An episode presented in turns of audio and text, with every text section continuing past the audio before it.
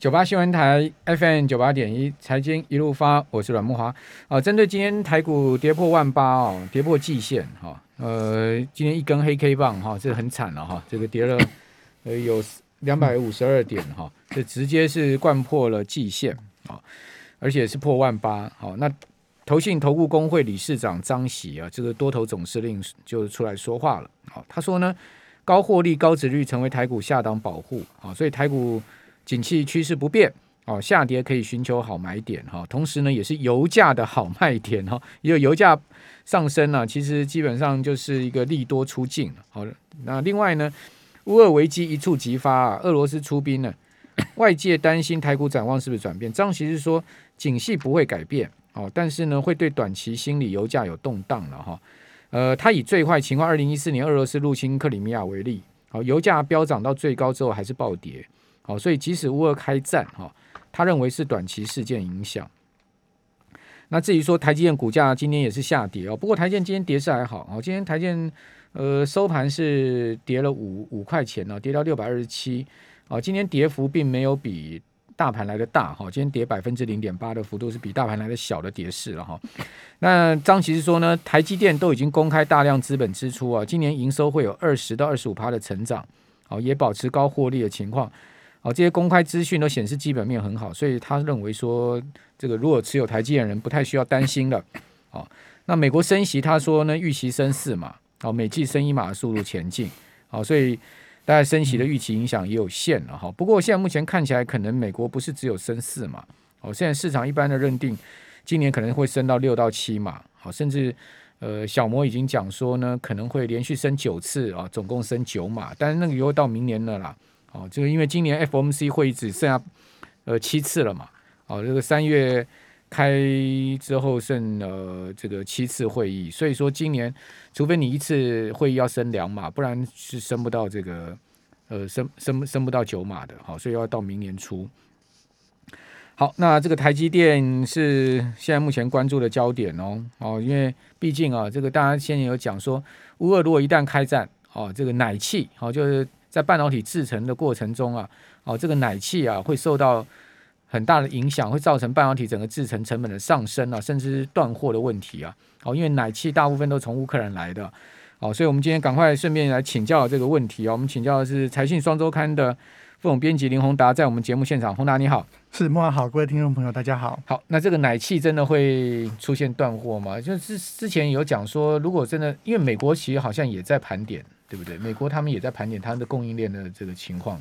对，其实一两个礼拜之前就有人哦问我这个问题哦。那我去问了一家气体大厂的 Air Liquide 哦，他们就是说，这个奶气其实它就是 Neon Gas，它是其实是用来做镭射用的一种原料。它确实大部分是来自于乌克兰，但是呢，其实中国也有供应。那它主要是用在比如说，哎，我跟镭射相关的制成哦，那半导体里面它会用到这样的东西。但是我想。因为这个局势的紧张已经维持了一段时间了，所以我想预期大家应该在市之前市场上啊已经出现了一段时间这个呃大家抢料的状况哦，所以我想大家都应该已经提高了大家的库存的准备了。那加上目前战事也没有开打嘛，所以我想状况应该还是在一个稳定的状况。好，那整个半导体或者景气。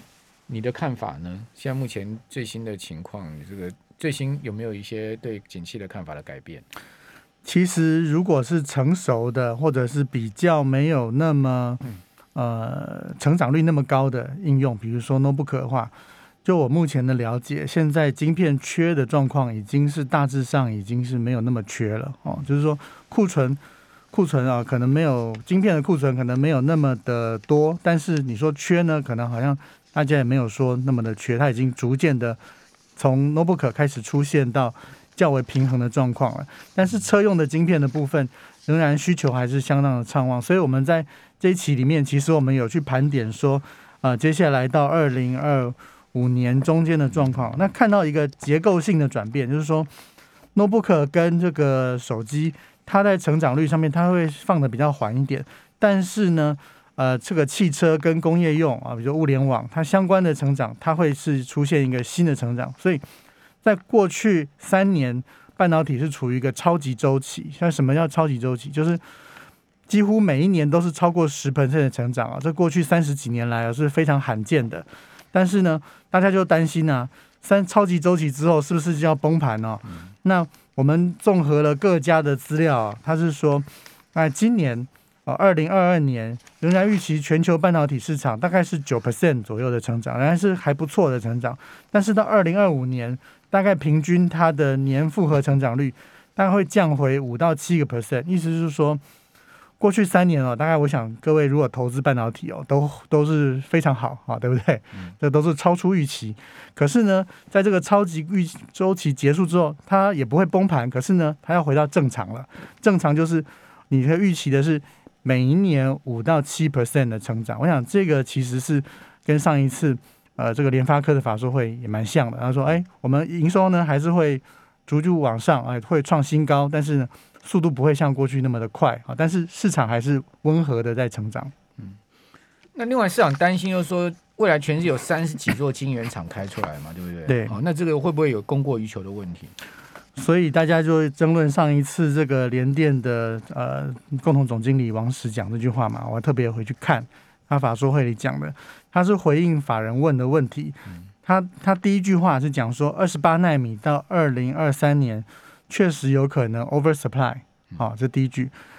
接着这一句呢，他就讲说，但是呢，联电的二十八纳米的制程呢，因为有长约的保护啊、哦，所以大概 cover 了它八成的这个二十八纳米的产能，所以联电的这个受影响的程度相对小。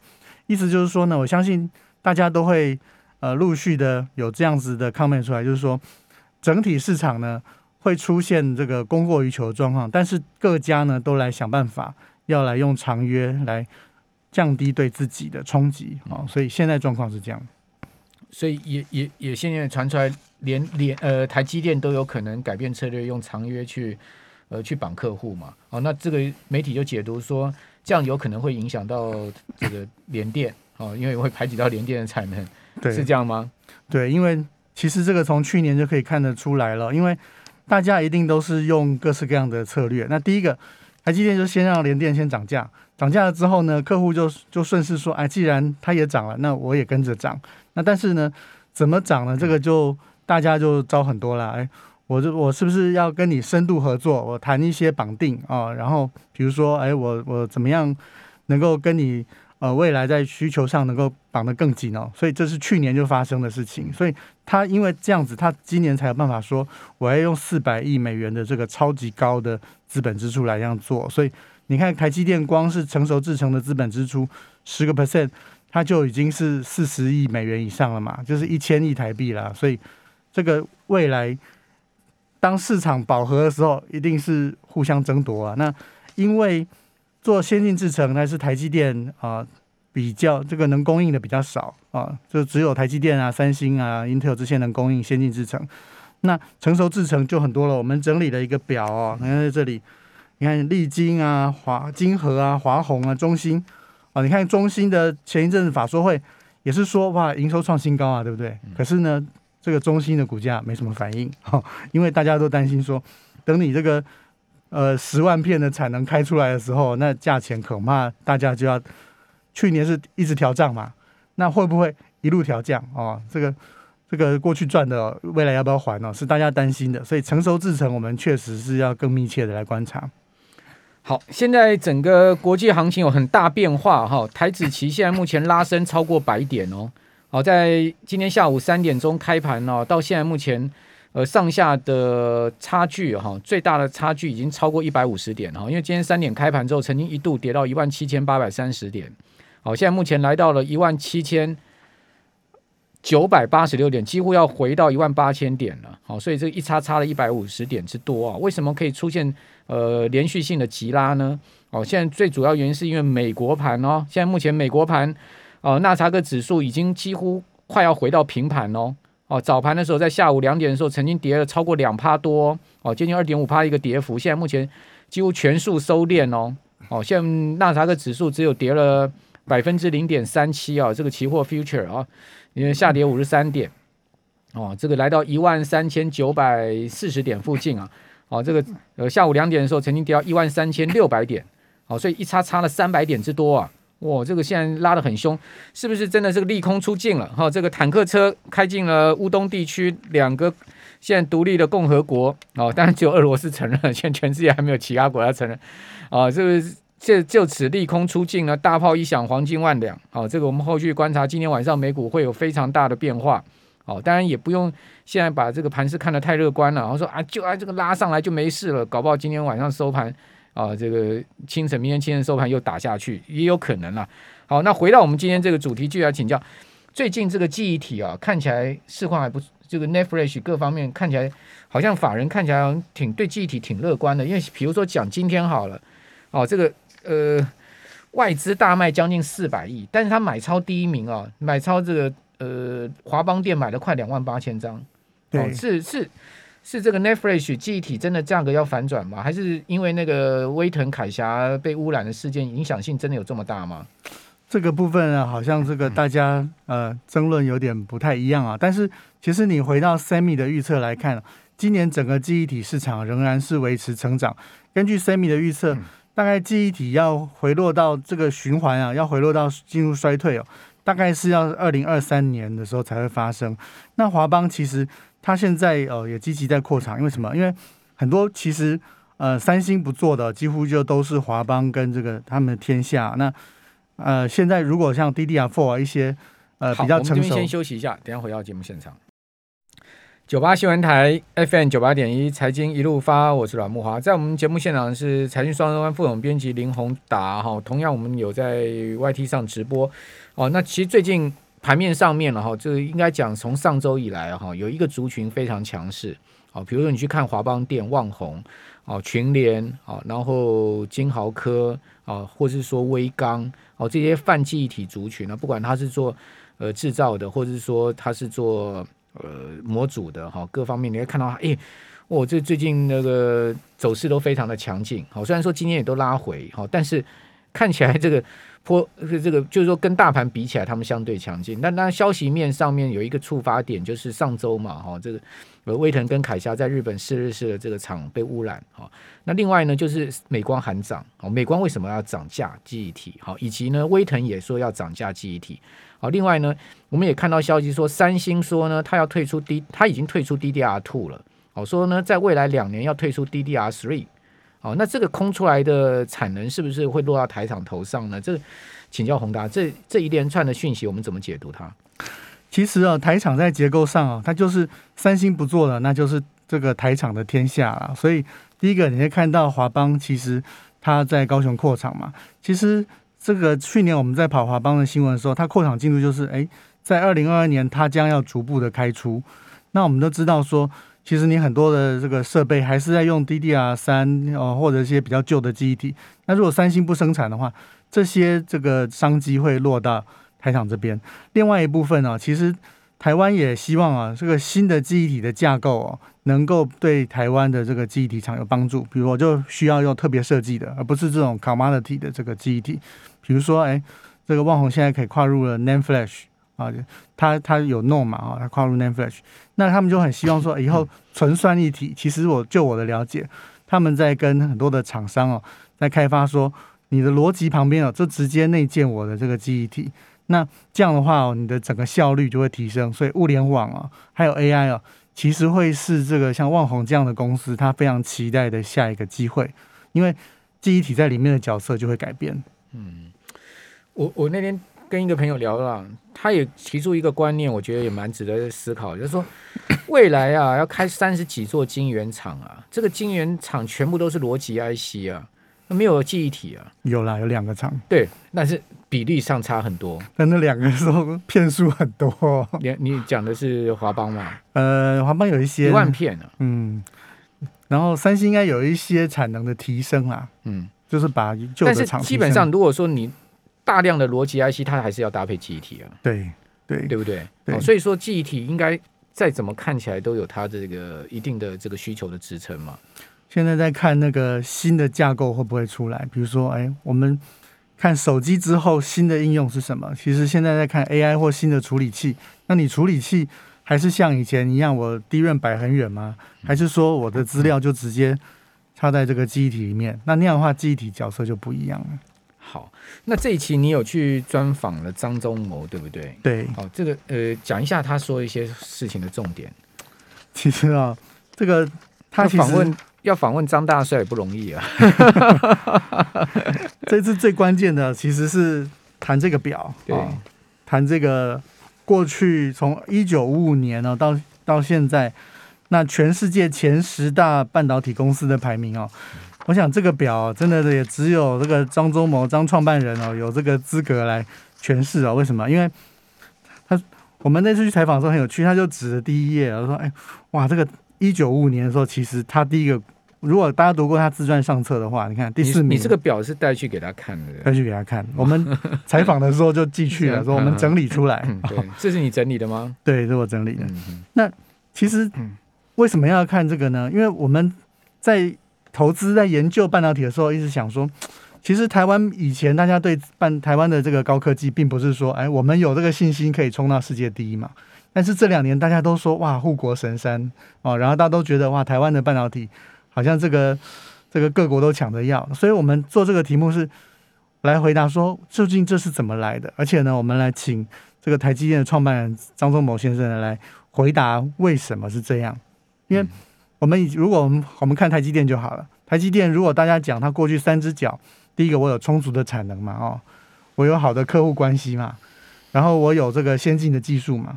但是我们就问一个问题啦，在你在一九八七年成立的时候，其实全世界你看这个表啊，全世界半导体已经打得稀里哗啦了，大家已经争夺到不知道哪里去了。但你台湾才刚开始啊，那你你技术一定不会比别人强嘛，你产能也不会比别人多嘛。那你怎么站起来的？到底关键是什么？我们这个关键，我们去请教张忠谋。嗯，好，那他怎么说呢？他怎么看这个记忆体？呃，应该讲半导体这个产业从一九五五年到现在目前整个变化。我看到你这个表上面，台积电真正挤到这个全世界十大的这个气半导体的行列，是从二零零五年那一年开始。对，之前都没有见到台积电的身影嘛。二零零五年那一年有一个什么关键的一个变化呢？其实哦，这是累积的啊。他说前面哦，在一九八七年成立的时候，最主要是说我在落后制成的良率哦，能够比这个国际大厂啊同样的制程，比它的这个成本还要便宜。就说我卖出来的价钱，我已经包括了我的利润嘛，还比这个飞利浦哦，他来自己做同样的晶片都还比它便宜。这个才让台湾哦，第一个能够站稳脚跟。好，一九八五年后面呢就开始哎。这个呃，我除了接这个一般的 IDN 的生意之外啊，我还可以把这个 Fabless 啊，就是开始那个时候有很多的 IC 设计公司啊跑出来。我们这次有个发现，就是说，其实当初在呃一九八几年的时候，有很多 IC 设计公司是十倍十倍的在赚哦。比如说胡国强的这个 S 三，前一年这个公司营收三百万美金，第二年就变三千万美金了。所以呢，刚开始大家台湾大家对于高科技投资很害怕。可是呢，发现哇，这个可以创造出这种十倍速赚钱的公司哦。一九八九年的台股上万点哦，整个台湾就开始哇，科技股就从从此开始哦，成为大家关注的焦点。整个工研院的这个电子所被挖空啊，大家才开始进入到资源往这个高科技去跑的这个状况。那人才来了啊，商业模式来了，一个一个加之后，才会到二零零五年说，哎，因为我的模式啊。慢慢的合作厂商都成熟了，我才能够说，哎，慢慢的站到这个全球的这个前面来。嗯，好，那你你你有没有请教他说台积电关键的转型的这个整个过程？